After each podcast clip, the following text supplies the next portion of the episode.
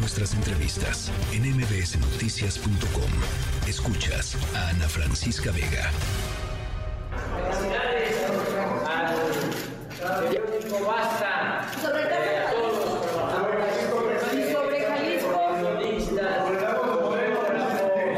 A los talleres Es parte de lo que pasó eh, esta mañana. Repito, el presidente más humanista de la historia, desde mi perspectiva, pues tendría que haberse comportado justamente como un presidente humanista y atender el caso sin necesidad de que nadie le pregunte. En la línea telefónica, Diego Petersen, periodista y escritor eh, de Jalisco. Te saludo con, con muchísimo gusto, Diego. Igualmente, Ana Francisca, qué gusto saludarte, aunque sea en esta situación tan terrible. Una, una circunstancia verdaderamente espantosa y, y lo que me llama mucho la atención, y lo decías tú en, eh, en una de tus columnas, Diego, eh, es la falta de, de- de asumir responsabilidades por parte de las autoridades. Tú hablabas del eh, gobernador Enrique Alfaro, pero podremos agregar fácilmente al presidente López Obrador después de lo que escuchamos hoy en la mañana, que fue nada, ¿no? Eh, pues es, es- es tremendo.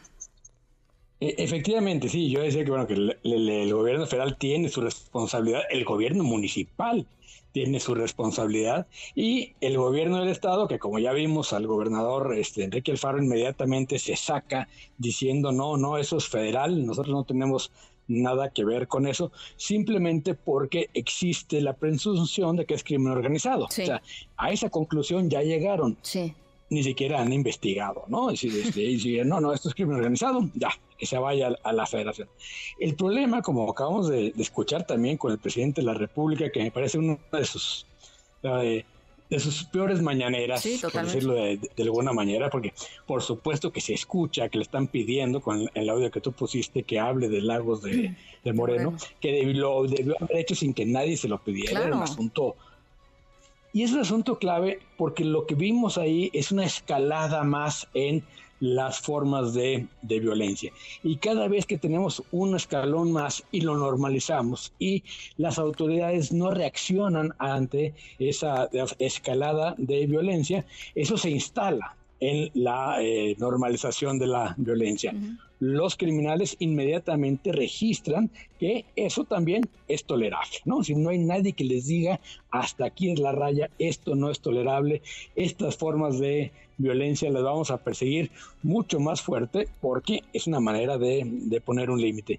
Y el presidente tiene además la mala este, eh, actuación de contar un chiste sobre la sortera, ¿no? Sí, sí. Y lo que dice es oídos sordos a lo que eh, no quiero escuchar, ¿no? El palacio se convierte en el muro que lo aísla de lo que está pasando en el territorio, porque bueno, acabamos de ver también lo de Poza Rica, no es solo esto que por el video se volvió todavía más terrible, sino lo que pasa en lo que pasó en Poza Rica. Entonces las autoridades están todas, cada quien sacándole al bulto para no asumir una responsabilidad que es, por supuesto, compartida. Pero si alguien tiene que cuidar el territorio, es el alcalde. Si alguien tiene que vigilar lo que pasa en el Estado, investigar los crímenes en el Estado, es el gobierno de Jalisco. Y si alguien tiene que mandarle un mensaje a el crimen organizado, es el presidente. Tristemente, nada de eso pasa.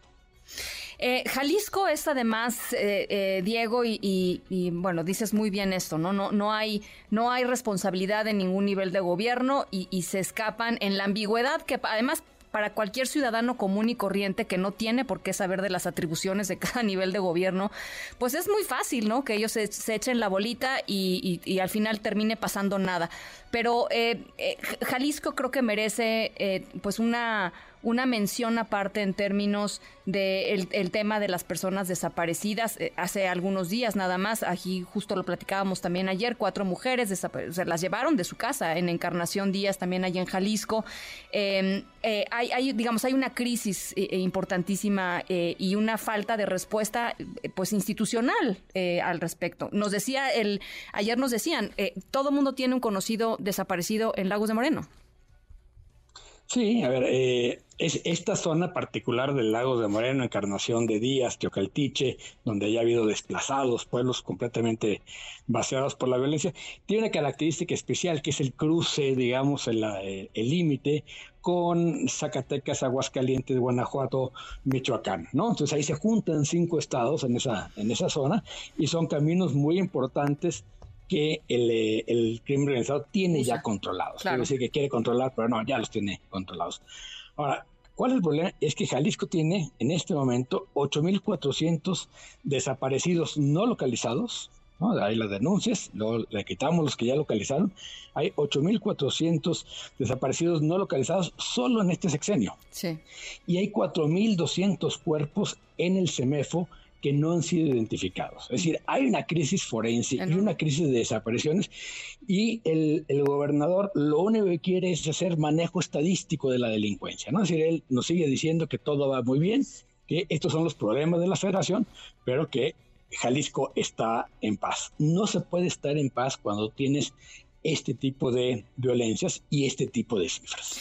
Tú, tú decías además, eh, hay... Em, solamente 21 personas condenadas y enviadas a prisión por desaparición. O sea, en, este marco, digamos, de las 8.400 personas eh, desaparecidas, eh, un detenido por cada 400 casos, eh, Diego, simple y sencillamente es una invitación a que lo sigan haciendo.